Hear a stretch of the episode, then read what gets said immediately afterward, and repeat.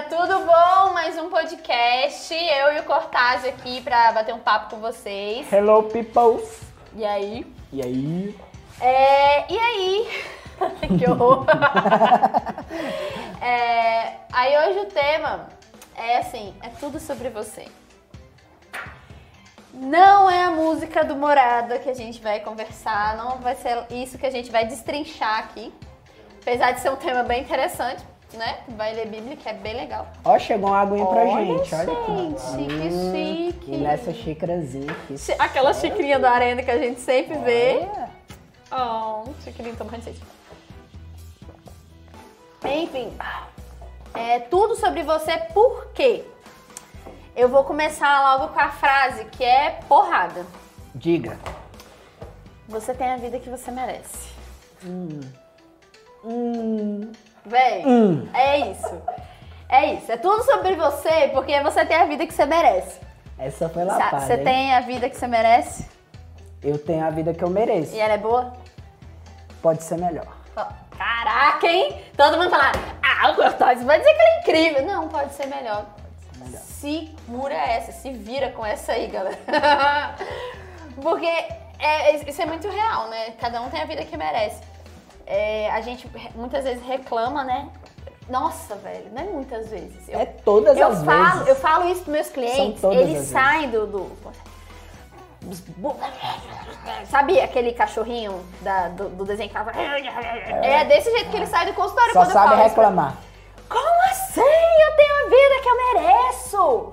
Isso é um absurdo. Como assim? Eu, eu tenho, eu tenho o pai que eu mereço. Eu falei, mano, Óbvio. é.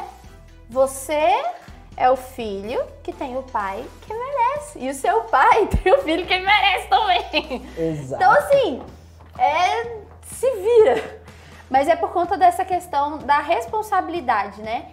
Que a responsabilidade que, é, que a gente tem pela nossa vida é só nossa. Eu tive uma, uma cliente que ela, ela reclamava muito: ah, meu filho não sabe receber carinho, meu filho não quer receber carinho. Ah, nossa, quantos anos ele tem? Pensei, já deve ser um homem, né, formado. Ela tá assim, reclamando tanto. 12.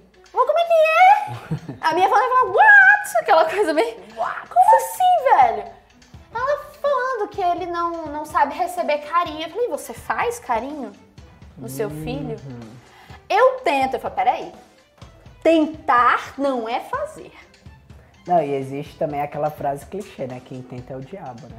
A gente tem que ir lá e Nossa, fazer. Nossa! Porque O pessoal aqui atrás tá assim. Parou de falar que vai tentar, né, queridos? Vamos parar de falar. Eu vou tentar. O caramba, você agora vai começar a fazer esse negócio aqui. bate na mesa e fala, eu vou fazer e ponto. Pronto!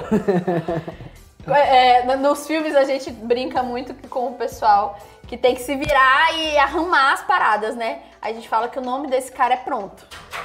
Nasci pronto. É, fulano, não sei o que, meu nome é pronto. Tipo assim, vou resolver, vou fazer o negócio acontecer. E é muito isso, porque, cara, essa mãe, eu vou contar pra vocês um pouquinho do caso, né? Essa mãe, ela, é, quando essa criança nasceu, ela tava chateada com a criança. Porque aquela criança, quando veio, ela privou a mãe de terminar um curso, prendeu a mãe num casamento que a mãe já não estava mais querendo. Essa mãe vai conseguir dar carinho para esse estorvo, porque mesmo que não seja isso que a criança é, mas é assim que emocionalmente a gente acaba se sentindo em relação, né? E, e foi assim que ela se sentiu em relação ao filho. Como é que eu vou conseguir dar carinho? Como é que eu vou conseguir cuidar dessa coisa que me prendeu no casamento que eu não queria, que me fez parar os meus sonhos? Ela não conseguia verdadeiramente dar esse carinho. Quando a gente foi investigando, a gente descobriu também que ela também não recebeu.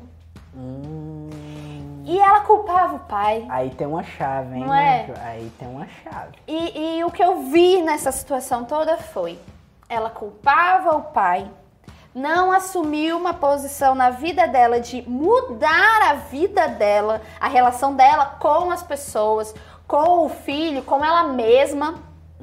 e só reproduziu com o filho. Mas ela não tinha culpa de nada. A culpa era do pai, ou era do filho, ou era do ex-marido, ou era de alguém. Mas a culpa de como a vida dela tava não era dela. A culpa era até da parede, mas dela. Dela não era aquela coisa do a culpa é minha, bota em quem eu quiser. É muito isso que ela vivia. E é, esse eu vou, eu vou ficar contando história aqui, porque essa questão da autorresponsabilidade é muito forte. E, e aí, você caiu alguma ficha aí pra você em relação a isso? Total, total. Hum. Porque você tocou numa ferida que eu tinha aberta. Antes de eu. Sério? Antes de eu entender quem eu era. Quem eu era, né? Em Deus e uhum. tudo mais. Eu sempre tive uma ferida muito aberta em relação ao meu pai. Porque eu não recebia amor do meu pai e eu ficava fazendo esse questionamento a todo momento. Cara, por que, que meu pai não vai no meu aniversário? Por que, que meu pai não me liga? Por que, que meu pai não, não se relaciona comigo, sendo que a gente mora na mesma cidade? E quando eu conheci Jesus, é que eu tive uma experiência com Jesus, Deus ele me deu uma missão. Eu nunca tinha ouvido o meu pai falar um eu te amo Caraca. até o dia do meu casamento. Você acredita nisso? E Deus ele não faz nada imperfeito. É, então eu precisava fechar esse ciclo com ele pega esse gancho, olha só. E eu lembro que quando eu comecei a entender quem eu era em Deus, Deus me deu o desafio de falar pro meu pai todos os dias que eu amava ele. Você passou a ser o filho que que merecia que o pai merecia que você queria. o pai que eu queria.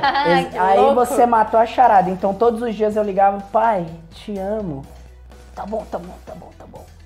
sabe, sabe, sabe aquela, a, aquele pai fechado. E eu, pai, te amo. Tá bom, tá bom, tá bom, tá bom. E eu comecei a fazer isso e Deus começou de alguma forma também a me incomodar para querer de alguma forma ajudar meu pai. Então eu fui a fundo e um dia eu conversando com ele, eu falei, pai, como é, como é que era a tua relação com o teu pai? Eu já com essa maturidade olha, espiritual. Olha! E aí ele. Família é é. é. emocionalmente, espiritualmente, tudo é herança, né? Isso. E aí eu comecei a conversar com ele. E ele, a ah, Feinha, ele só me chama de Feinha até hoje, né? É o apelido carinhoso dele. Hoje meu relacionamento com meu pai é 100%, graças a Deus. 100% não, né? Sempre pode melhorar mais. 99, 100% até hoje. Isso, mas amanhã eu acho é. que pode estar 92. Isso, isso. E aí eu comecei a aprofundar no assunto e ele, ah, Feinha, eu tive que escolher entre trabalhar e estudar. Meu pai era muito ignorante. Ele tinha muitos filhos, então não tinha como dar. Cara, e aquilo foi fazendo a minha ficha cair. Eu falei, cara, meu pai não me dá amor porque ele não, porque recebeu. Ele não recebeu. E como um saco vazio para em pé! Bem, aí eu falei, Deus, obrigado! É, velho. E comecei, comecei, eles só dão comecei. o que eles têm pra dar. Exato. Aí agora, só pra não embromeixar muito, existe essa palavra? Acabamos de criar. Vou te contar o fim. E eu plantei, plantei, plantei, plantei, plantei. No dia do meu casamento, quando o bispo. Uh, é, meu bispo. Ele era bispo já, isso. Ele fez meu casamento, ele já era bispo. O meu bispo, ele chamou os pais e aí tem aquele momento de você de se entregar, despedir. E, cara, eu, filhos, eu tava né? emocionado, né, naquele momento. Só que aí, um, quando ele, o, o, quem tava conduzindo, o meu bispo, chamou para eu me despedir dos meus pais, eu dei um abraço na minha mãe e tudo mais e tal. E quando eu abracei o meu pai, sabe o que, que ele falou? Eu te amo. Feinho, papai te ama. Ai, que delícia, gente! Que coisa deliciosa! Agora acho melhor a gente encerrar esse podcast. Aí eu chorei mais tá que casamento. a gente tá super Produção, eita, Jesus! Eita Deus! Mas enfim, eu acho melhor a gente encerrar, porque a gente já tá indo por um outro lado. Vale um outro podcast, vale um, outro, outro momento. A gente, em vez de fazer aqui com a Arena, a gente faz nós dois juntos pra continuar esse assunto, porque tá. Não, tem muito pano tá pra manga aí. Tá a questão, gente, é essa. Seja a pessoa que merece aquilo que você quer. Mas, assim, eu, mas eu preciso falar, não dá pra ficar sem falar isso é, isso que o Cortázar falou é muito forte. Você, seu pai, seu, seu, sua mãe, seja lá quem for, só te dá aquilo que ele tem para dar. Só que às vezes a gente está esperando o amor, o, o carinho, o reconhecimento de um pai que não é o que você tem, é um pai ideal. E você tem que aprender a amar e a merecer e a usufruir do pai real que você tem. E aí, cara, é onde você tem que ser o filho é, que merece um pai real maravilhoso. É Uou, isso. E uou. vou parar aqui, senão a gente já vai para É. outro lado. É Então- isso, é isso, é isso. Uou. Gente, eu dei um tapa, eu fiquei com medo do- de estourar o ouvido do- da galera da, da- do, Do som. Desculpa. Miki, você tá aí? É, Cortaz, fala pra galera aí, ó, a, nossa, a hashtag aí pra galera usar aí. Hashtag Eita Palma. Hashtag contato machuca mais. Pedrão já tá acostumado, galera. Galera, hashtag seja 199 porque você.